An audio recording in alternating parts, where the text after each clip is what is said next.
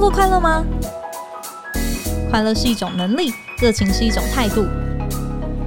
欢迎收听《快乐工作人》，陪你畅聊工作与生活、商管与学习。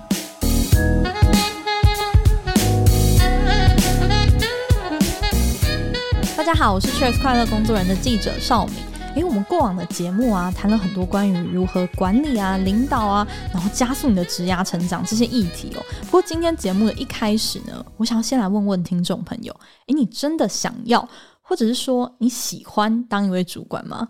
其实我们看到全球顾问公司 BCG 哦，他曾经针对西方国家进行了一项调查。那在他受访的五千多个员工里面呢，只有一成的人反映说他们未来想要接主管职。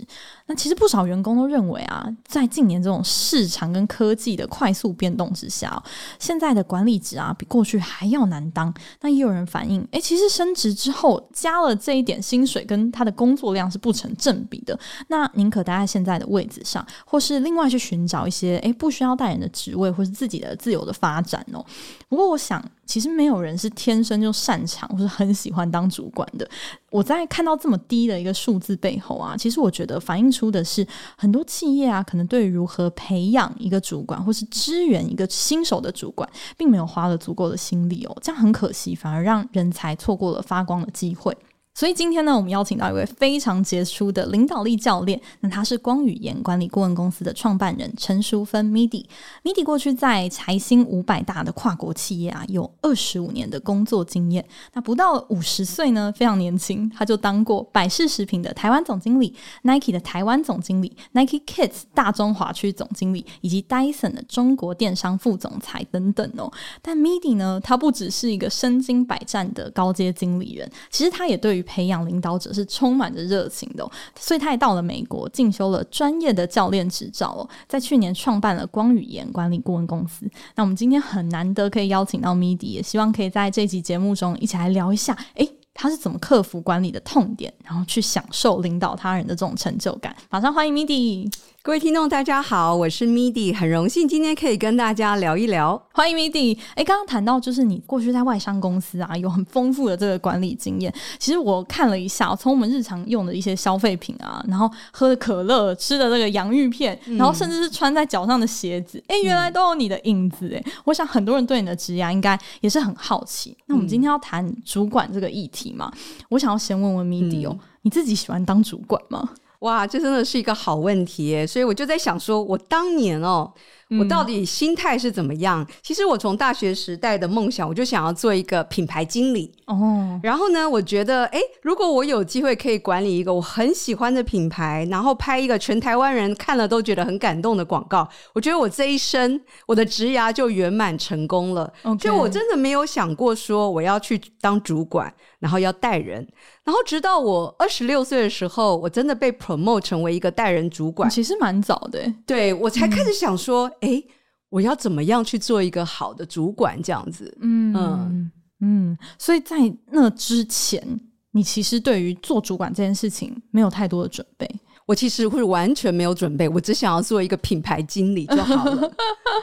但是通常在呃工作上表现就是比较杰出或是比较认真的一些人，其实还蛮容易被组织看见，然后升你当做主管嘛。你自己觉得这么年轻的一个年纪，就是被 promote 上来当主管？嗯面对什么样的挑战啊？那是哇，我承认哦，当时的挑战真的很大。原因是，就是第一个就是生意面哦，我是很幸运的在业务部变成一个业务经理。那业务经理你要背业绩目标，嗯、然后你对外是代表我们公司，所以呃，生意的责任很大。如果你 miss 掉的话，公司就会有问题。嗯，直接数字就看得出来。是的。然后在团队面呢，我带的是一群跟我背景完全不一样的业务团队哦，嗯、大部分都是男生，而且年纪都比我大十到十五岁以上。那我就很像是一个空降部队，然后降临在他们的世界里面，嗯、所以我自己经历过一段摸索的一个过程，我自己有很大很大的转变。从我一开始，我只是要求我自己要表现优异。哦，我要证明老板我可以的，我可以把这件工作做得非常好。对，因为我是不断在追求卓越，追求一个更好的自己。一直到后来，你成为他们的主管，你要去想说，诶，这些业务员怎么样能够达标？我怎么帮他们解决他们的问题？帮助他们成功，嗯，所以后来就慢慢的变成我的团队的成功，我的团队的达标比我个人达标成功更加重要，嗯，那这件事情变成我的第一的优先顺序，我也真的变成一个领导人了。嗯嗯嗯，这是一个思维的很大的转变，从一个个人的那个贡献者 （contributor），然后变成一个你要去用团队的力量，然后让团队的成功变成你自己个人的成功。我觉得这应该也是最大的从你非主管然后变成主管之心态上的转折吧。对的，对的。然后呃，它其实是需要一个时间的一个历练哦，慢慢的变成这样的一个心态跟一个态度，这样子。嗯嗯、你那个时候，你刚刚有提到嘛？你说你都管理在一个男性充满。男性的一个环境里面，而且都还比你大了十几二十岁。你有没有一些就是你当时觉得哦很茫然，或是甚至受到质疑的时刻？你要那个阵痛期你怎么去克服啊？有哎、欸，我我受到很多质疑，其实我自己都会质疑我自己这样子。嗯、我还记得当时被 promote 变成主管的时候，我就开心那么一天，觉得哇好惊喜哦，我被 promote 成为一个业务经理。嗯、但是我就开始想，哎，业务经理要怎么做？吼。我其实没有经验，那真的是要边做边学。然后我就开始观察我旁边的其他业务经理是怎么做的啊。哦。然后呢，我的老板就是全国业务经理，他就最棒啦。嗯。我模仿他就没问题啦。哦，用模仿的。对，我就观察他，诶，他是怎么样掌握这个目标，怎么样去问问题。可是呢，他是一个。非常跟我不一样的一个形象，他是非常有威严的，他讲话非常有分量。一个会议只要他一走进来，嗯、哇，大家都肃然起敬，乖乖的坐好，嗯，非常非常有威严，跟我是完全不一样。我就是一个很 nice 的女生，当时我其实只有二十六岁，所以我学他说话。我发现我就非常的卡，就是怎么样说都不对，完全没有效果。其实还蛮好笑的这样子。哦、你真的有尝试学着他的语气啊、有有有用词啊等等。这个月的业绩目标很大，大家努力哦。如果没有做到业绩的话，我们大家都完蛋了。这样，然后我的团队就看着我。老板，这样是什么意思？所以呢，这样，嗯、然后大家就安静的离开那个会议室，留下一个我非常诧然的坐在那里。我觉得这样不行哦，这一招是不管用的。我必须要摸索出一个 MIDI 的自己的领导的风格和方式。嗯，那我就开始思考，我要怎么样变成一个称职的业务经理呢？嗯，公司选我。没有选别人，一定有其中的原因嘛。OK，那我就发现，诶，我的团队哦，我的业务成员，他们的薪水有一块是来自于业绩奖金。所以我就想说，那我要怎么样帮助他们达标呢？我专注在我的强项。那当我成为业务经理之前，我其实已经在 marketing 两年了。嗯、所以我的呃，我原来的强项就是我的行销企划能力，我对消费者的了解。所以呢，我就想，如果我们可以把我们公司的促销方案做到最好，我在面对客户总公司的时候，就把我们每一个月每一档活动谈得非常好。嗯，那在业务人员到了每一家门店的时候，他在沟通上就变得非常的容易，他的进货也会非常的顺利，他就能够成功的达到呃他的目标。那拿到目标，他们就可以领到当月当季的这些业务奖金。嗯，那他可以把家庭照顾好，我自然就是他们喜欢最称职的一个业务经理了。嗯，那至于我是男生女生，我是很有威严的，还是我人很 nice，一点都不重要。好，重要的是我带着团队一起达标了。嗯，那忽然之间，我感觉团队的目标、团队的成功比我个人更重要。我就在不知不觉之中变成一个称职的经理，也变成一个真正的一个领导人。嗯，那呃，这个过程是呃需要一段时间的摸索跟历练，然后慢慢的去。哎，享受成为一个主管的成就感，跟团队融合在一起，变成一个团队的这种感觉。嗯，你觉得你从二十六岁升上第一次升上主管职，到你真的开始 enjoy？享受成为一个主管，大概花了多久的时间？哇！一开始能够在业务部啊、呃、生存下去，大概至少摸索了六个月。嗯，到后来觉得越来越释放自己，有一个 MIDI 的独特风格，是需要蛮多年的。嗯，嗯，所以这件事情其实是真的是急不得的。但是你这个过程当中，你可能要面对不只是旁人的质疑，可能更多是来自你自己内心对你自己的一些自我怀疑哦。那要站稳自己的脚步，刚刚 MIDI 谈到一个很重要的。的点是，其实你要相信公司选你是有原因的，然后去找出那个强项，你的强项到底是什么？是的，然后也不需要跟别人是一样的。对，因为每个人的进度不一样。嗯，每个人的状况都非常不一样。嗯，那我相信你后来就是找到你自己的领导的风格啊，然后自己的就是带领团队成功的这个强项，其实也帮助你后来就是在每一份的职涯里面，其实都很快可以就是担任主管职，对，对不对？对，就你就知道说，哎，今天我在这个位置，因为我有这样的强项，所以我就把它发挥到最大。帮助团队成功，帮助公司成功，我自然而然也就成功，所以我就可以有一个比较顺利的一个职涯发展过程。嗯，对，刚刚看到你的那个经历哦，真的是很年轻，然后就集了好多的这个总字辈的这个 title 哦。那我想问哦，就是您在管理上面其实已经慢慢的有很多的成就感啊，然后又在很早的年纪就攀上一个又一个的这种巅峰哦，你为什么会在去年决定要成为一位企业的这个领导力教练？啊，这个问题非常好。我觉得二零二二年对我来讲是一个蜕变的一年，就是我在上海工作嘛，嗯、然后呢，我刚好经历了这个上海的这个黑暗风控，所以在那段时间我做了很多的思考，觉得说，哎，我的人生，我的人生的第二曲线，我要做一些什么事情？那在总经理的这个职涯里面，我花很多的时间在照顾组织。在帮公司达成业绩，嗯、那其实我个人比较有 passion 的是在呃培养之后的接班人跟呃领导人。那我也觉得这个世界上需要更多的领导人。更多更好的领导人，嗯，那这件事情呢，真的不用等到我退休以后才去做。那在疫情的风控，你看到很多生命的坠落，然后你看到很多这个嗯人生的不可控，生命的短暂，我就觉得我从这个疫情走出来，我就想要去做我真的最有兴趣、最有热情的啊，也是自己比较擅长的事情，所以我就变成了一个领导力教练。嗯嗯，了解。所以现在您也都会穿梭在就是各大大小小的企业里面，去帮助他们去做内部的一些主管上方面的培训。对的，嗯。那在节目开头，其实我们聊到说，其实现在。这个调查看到，就是这么低的呃比例的基层员工想要来当主管哦。当然，这个数字啊、我们看到在东方相对来说是呃比较高的。那可见说，就是诶，东方人追求主管职的这个想法相对还是比较普及一些。但不知道 Midi 有没有感觉到说，现在啊、要当主管是比过去更加挑战的一件事情？哦，我觉得是诶，就是当年的年代，我们带的人可能是。在那个时候，就是比较吃苦当吃补，嗯，然后他们会有比较高的忠诚度，对公司比较有向心力。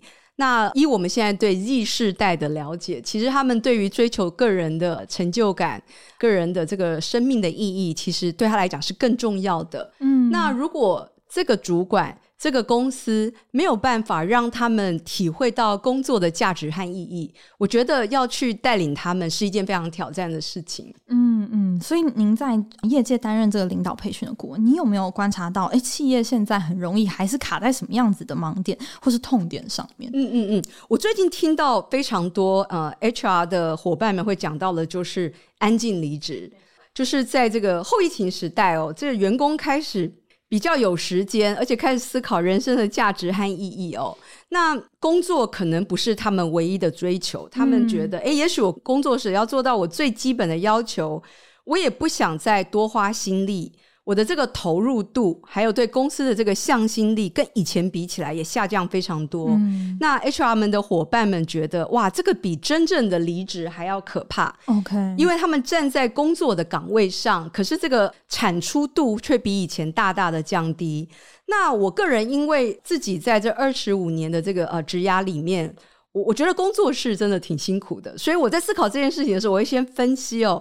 这件事情到底是好事还是坏事？哦，您说安静离职的这个，对对对，就说员工你开始去思考，我人生的价值和意义是什么？嗯、从以前就是我们讲说 live to work，我活着只是为了工作，变成 work to live，我工作是为了追求一个更有意义的人生。诶，其实我觉得这好像不是一件坏事哦，嗯、因为对企业来说，你有快乐的员工。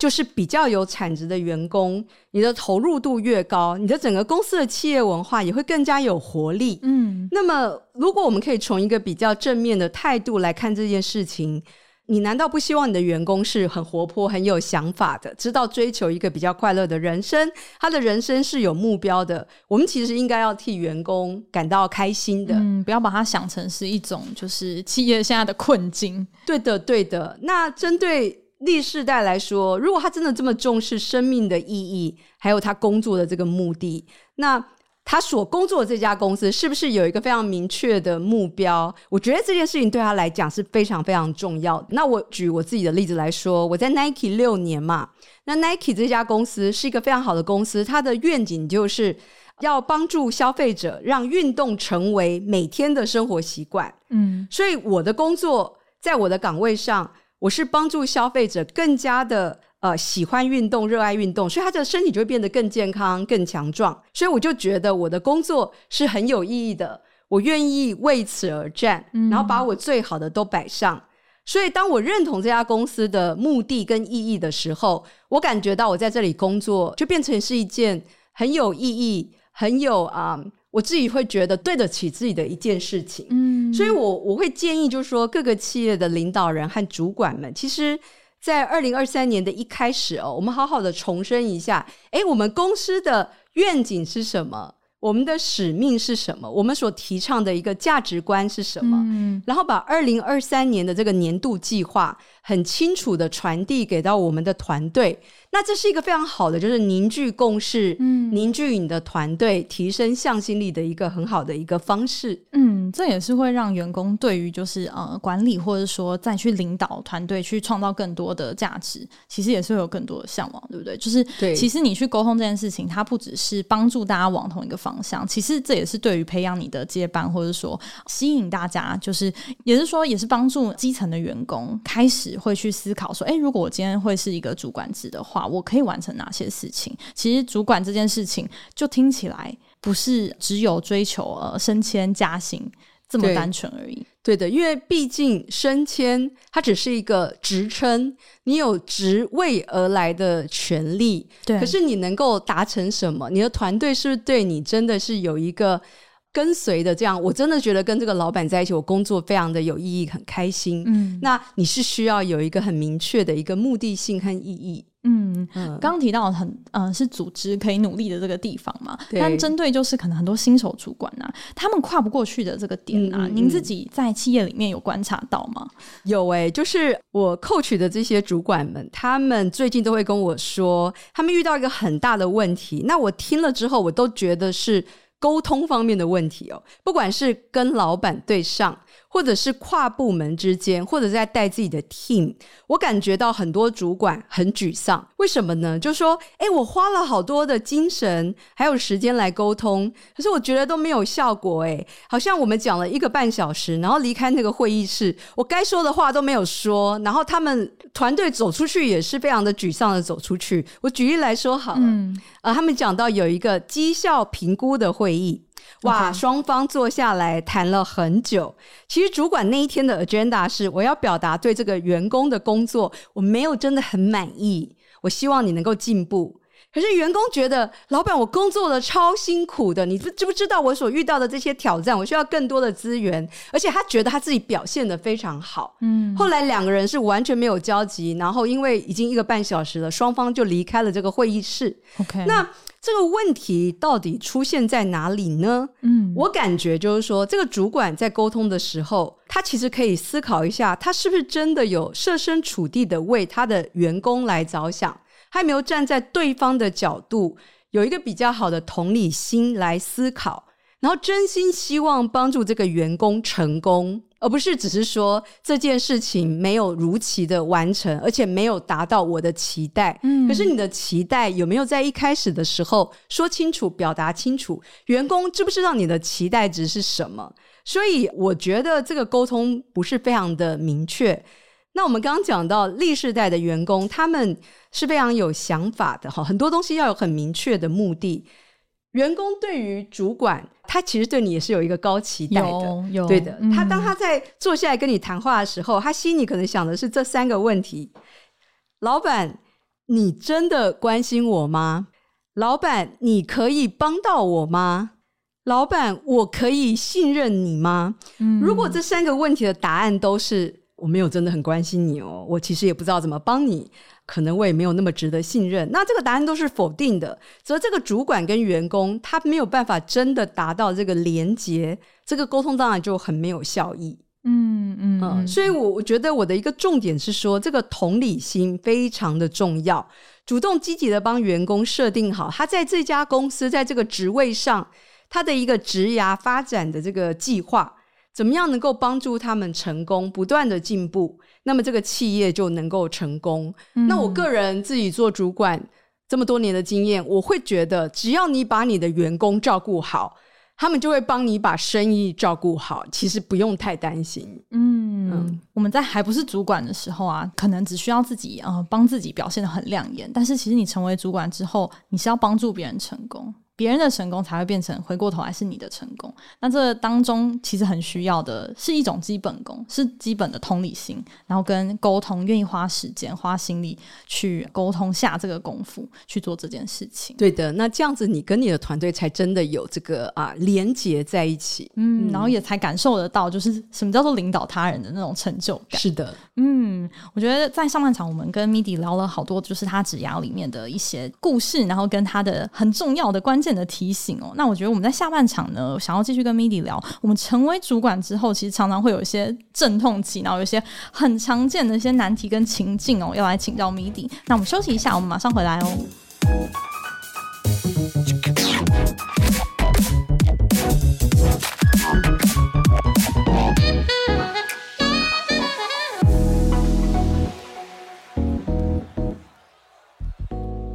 回来。诶，我想要问 Midi 哦。其实被升迁当成主管啊，其实表示就是你在某一个领域上啊，一定是公司特别肯定你嘛。可是就是自己很强啊，不代表大家都很强嘛。嗯。那身为主管，你刚才有提到说，其实沟通非常重要。那沟通其中有一环哦，可能大家以前不太有训练过要怎么做，就是激励团队这件事情，或者说，哎，做对或做错事情的时候，那个赏罚的措施要怎么定出来？那 mini 你在这方面有没有什么样子的经验，或者是说给大家的建议呢？嗯嗯，呃，我觉得这个激励真的很重要哦。那很多工作我自己来做，一下就做好了。那你交给团队做的时候，你要花很多来来回回的时间。但身为主管以后，你一定要充分的去授权，让团队有机会来学习成长，才会进步嘛。那这个过程中，你不断身为主管，你要自我激励，你更是要时时刻刻的去激励你的团队。那我自己的经验就是，我还蛮幸运的，我带的团队他们都非常的有荣誉感，都希望自己能够追求卓越，自己的表现是好的。那我的激励工作相对来说，诶，我觉得都能够有很好的效果。我现在可以举两个比较实际的例子，嗯，第一个是在业务部的一个比较健康的竞争。那业务部的业绩压力哦，其实是很大的。那他们彼此之间也都很竞争，那大家都会觉得我的店是最难做的，我的目标怎么每次都是最高的？那身为主管的我，与其我在这边数落没有达标的门店，嗯，我反而会在月会的时候让表现特别好的业务哦上台去分享，诶，他是怎么做到的？特别要强调，就是说他的店。遭遇到一个什么样的一个困难？比如说，哎，附近刚好施工啊，这个停车不方便，人潮变很少，或者是哎，附近开了一家新的店，把人潮都引走了。那面对他的挑战，他是怎么克服的？他的成功的方法是什么？嗯。那我发现这样的一个分享，它其实变成一个很好的一个激励。一方面是表现好的这个员工，他在大家面前获到肯定，对，那他自己非常有成就感，他就更有自信。另外一方面，就是其他这些面对到困境，觉得自己的店很难的这些员工，他也得到一些启发。没有人的工作是容易的。别人的工作可能比你的还要难，那人家可以有勇有谋的克服了这个困难，获得了成功。我相信你也是做得到的，嗯，所以我觉得这是一个很好的一个正面的一个影响力，就是 best practice 的分享。是的，然后另外一个就是，嗯，呃，我在百事食品担任行销总监的时候，我们有一个。激励大家的一个方式，就是我们行销部的每月之星。我会让团队里面的每一个成员，你都可以来提名，而且我们票选出当月最优秀的同仁，好，叫每月之星。那那些默默一直在做一些很辛苦的工作来帮助别人，或者是靠自己额外的努力来赢得成功的这些同仁，都有机会被大家看到。嗯、比如说，有人就愿意花加班的时间去整理竞争者这个月的新品、新的电视广告，他可能还会做一些分析，然后分享给大家。那这个东西是。哎，老板并没有交代他做，他愿意做这件事情来帮助大家，他就成为了这个每个月表现特别优异的这个员工。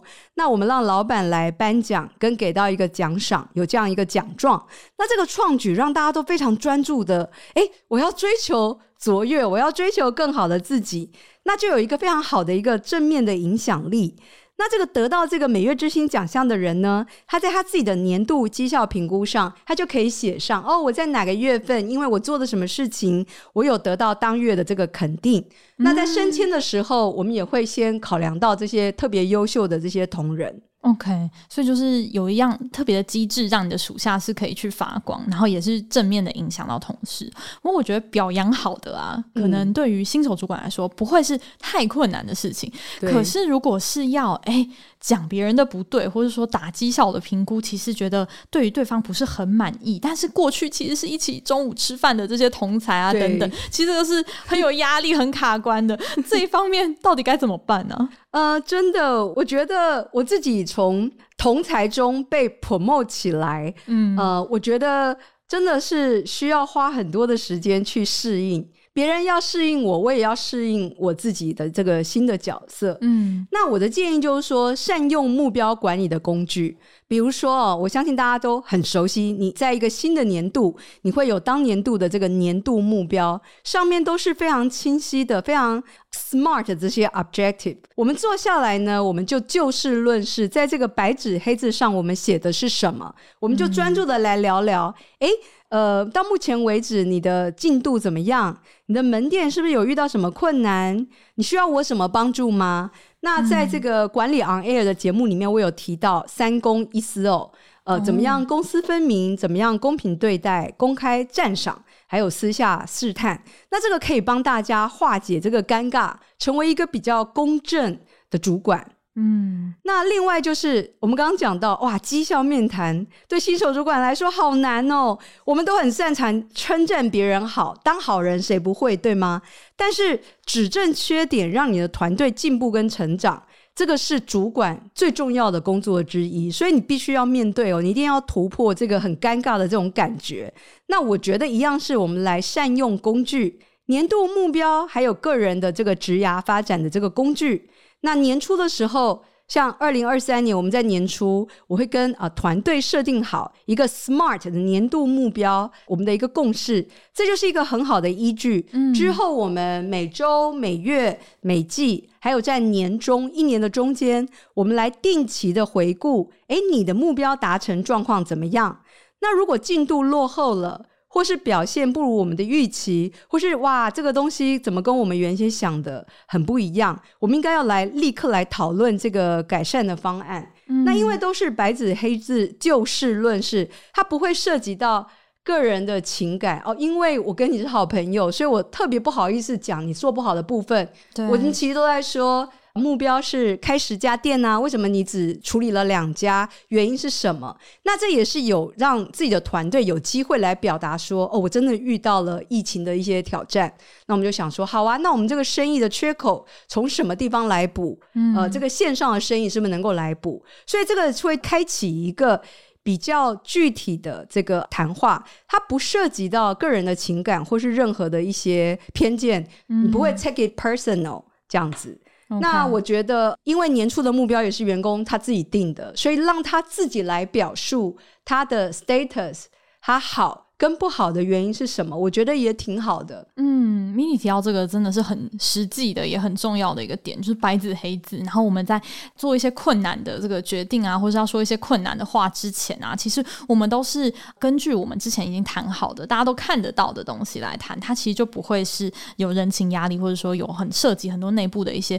政治的问题啊等等。但我也很好奇耶，Mindy 你自己在做这个绩效面谈的这个过程当中啊，有没有让你觉得最艰难的一次的这个绩效面谈的过程呢？有呃，我刚刚有提到，就是说我当业务主管，然后我带领的是一群跟我很不一样的男生。是，那当时年纪轻，我觉得有时候讲话是没有过滤过的，就是当你在跟他说，我觉得这个地方可以再进步，这个地方怎么样，然后对方好像没有掌握到我讲的重点。我曾经说过一句话，就是为什么你都听不懂我说的话？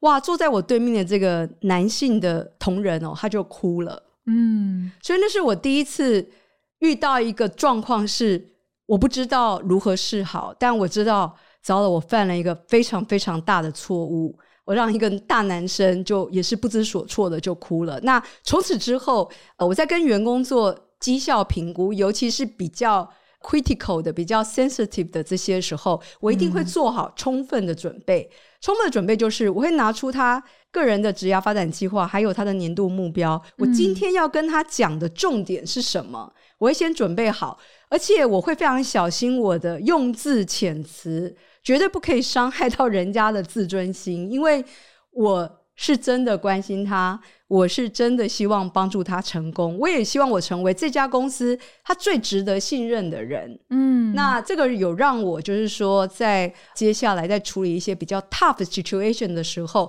我能够掌握到一些关键的重点。嗯，其实我觉得可能很多主管没有意识到的是自己说出来的话。对员工造成的影响到底是有多大的？是的，所以其实那个怎么样子去选择你要用词的方式啊，提问的方式啊，其实它是需要一些准备的。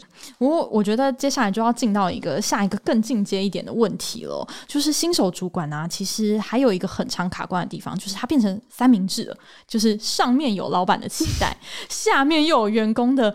很多的怨言，或是说我做不到等等的这样子的一些就情绪哦。那成为这样子的一个主管之后，到底应该要怎么样子在夹缝中来求生存呢？哇，这个我真的有成为夹心饼干的经验哦。就是当我二十多岁成为业务部主管的时候，我真的觉得因为自己的销售技巧方面的经验不足。专业技能不够成熟哈，然后还要带着你这个一个很大的团队来达标，真的压力非常大。然后我觉得这时候特别需要我上面的老板的一个帮助。我就有过一次的经验，就是我老板给了我一个我觉得真的是太高太高的一个目标，那我的团队就两手一摊，告诉我说。老板做不到，而且他们每一个人都说：“老板，这太夸张了吧，这不可能做得到的。”集体起来一起说做不到。对，你你就等于是在两个力量中间夹缝中求生存。那我怎么做呢？其实我知道这个目标很高，我也相信我老板知道他给我一个非常高的一个目标，真的太瞧得起我了。那我告诉我的团队哦，这目标很高，没错，但你们也不是普通人啊。你是最优秀的团队，哦，激励团队。对，你们不是赢在因为竞争者很弱，因为你们真的非常有能力。我觉得我们可以一起来找到业绩的机会点。你要为成功来找方法，你不要马上就为失败来找理由哦。你们不要随便就跟我说做不到，我们要守住我们的态度。嗯。那我觉得在业务部，就是当你业绩压力最大的时候，你的态度要更加的正面，就是一种。Can do attitude，我们做得到的态度哦，因为这个气一旦没有了，整个团队就垮了。嗯、那我我是这样子去激励我的团队，我会让他们先不要双手投降，你们先去找方法。在同样的时间里，我也要往上去管理一下我老板对这件事情的期待。我当然不可能告诉他说：“哎，老板，我做不到。”那就跟我的团队没什么不一样嘛。嗯，但是我会跟老板表达说。真实的一个情况是怎么样？我们来做一个建设性的分析，就事论事。依照目前市场的竞争状况，呃，依照现在疫情的消费者的购买力啊等等，我们的库存水准，我们现在新品的卖力，我觉得我们大概能够做到多少？如果你要我做到这么高的话，我需要额外的资源，我可能需要加几档活动。我需要增加促销的力度来帮助我们业绩的达成。那老板肯定很聪明的啊，他给我这个目标的时候，他就知道这个月的目标不容易。我觉得他也在观察我们这个团队的态度是怎么样来面对这个挑战的。OK，嗯，那当他看到我们整个团队，诶，真的是接了这个目标，虽然目标很高，我们的士气是高的，我们有一个共同的态度，就是我们做得到这个 can do 的这个团队的精神，嗯，最后。就算我们没有百分之百达标，那我觉得我们离这个目标也是很接近了。那团队会为此感到很骄傲，这个同舟共济的团队精神就会啊、呃、浮现起来，就累积出来了。是的，是的，嗯嗯。那这样听起来哦，管理老板期待其实也是蛮重要的，因为你也不能为了就是逞强，然后觉得哎我。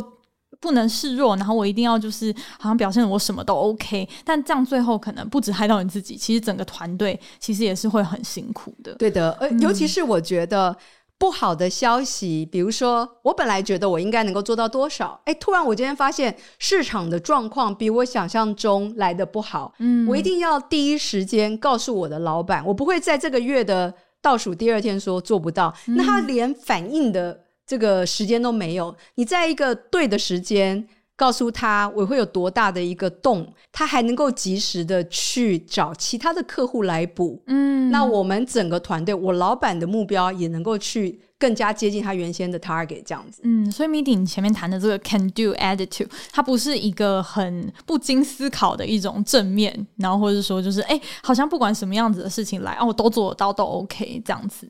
对，因为时间久了，如果你连续好几个月都做不到，那我觉得也很对不起老板对你的这个信任。嗯，然后你下面的员工也会觉得、嗯、啊，我们就做不到啊，你怎么一直跟我们说我们可以？对的，久了也不会相信。对的，嗯嗯嗯，我觉得刚刚提到这种就是必须要保持合理的这个目标的呃理性的分析，但同时你要是保持一种很正面的这种态度去看待你的挑战。我想问的是，社会主管。你可以在员工面前感觉是示弱的吗？或是说我是不是时时刻刻我都一定要保持非常正面阳光的这种形象呢？嗯，哇，这是一个很好的问题耶。我是经历过不同的阶段，嗯，呃，在我比较之前的时候，我真的自信心还有经验是比较不够的。那那个是需要时间去积累，所以在二十多岁的时候，我其实蛮惊的。是什么意思呢？就是。我不太敢表现出真实的自己哦，就是包括我遇到了什么样的挑战跟挣扎，我擅长什么，我不会什么，我其实是不会轻易的在团队面前表现出来。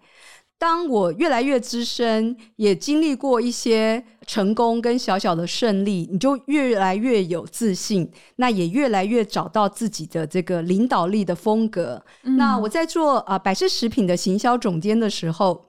啊、大家都会叫我就是阳光 MIDI，好，是很有热情的，很有斗志的。当我们在推动新产品的创新啊，还有一些新的行销的 campaign 的时候，我们都是非常有热情的。那我知道我的强项是行销策略，还有新产品的发展。但是一个新产品的开发，你需要很多其他部门，包括 R&D 啊、农业部啊、Supply Chain 啊、厂长啊，去帮你解决非常多专业的问题，你才有可能可以成功的去上市一个新的品牌和产品。那后来我变成百事食品的台湾总经理的时候，其实我经历过很多很难的问题，也包括食安风暴，哦，还有我们工厂的工会的抗争。那这些都是我人生第一次遇到这个问题，所以我就很诚实的告诉我的团队，我真的非常需要你们的帮助。那我觉得他们一听到老板需要他的帮助的时候，诶，说来奇怪，他们就跳进来处理。我的财务长会去帮我看，在我损益表的每一条线，这个风暴会造成我们有多少的亏损，所以我们要在什么地方把这个洞补起来。嗯，我的 HR 的人资长就是会告诉我说，诶，劳工法里面是怎么样，我们应该用什么样一个好的方式跟我们的员工来做沟通。所以他们每一个人在他们每一个人的角色上面都。跳进来帮我，那我就不会觉得我是非常的孤单的。我的一级主管反而跟我是紧密的团结在一起。嗯，那二十多年的职涯，我的体悟就是说，如果我天生就是一个比较有亲和力、比较 nice 的老板，我真的不需要去装我是一个很有威严、像国王一样的老板。嗯，因为我还是比较相信这个真诚型的领导，就是当真正的自己。因为唯有你是最真诚的、最真实的去展现你自己，才是最有力量的。因为领导风格有很多种，威严型、魅力型、真诚型，那就去找到你真正的样子，那你就能够持久。嗯、那因为你这是最真的你自己，其实你就会表现的特别的好，最有力量的、嗯、呃样子。嗯嗯，不过在这个摸索的这个过程当中，Mindy 有没有一些建议可以给大家？就是怎么去找到自己的领导风格？OK，就是呃，当你在你的跟你的老板做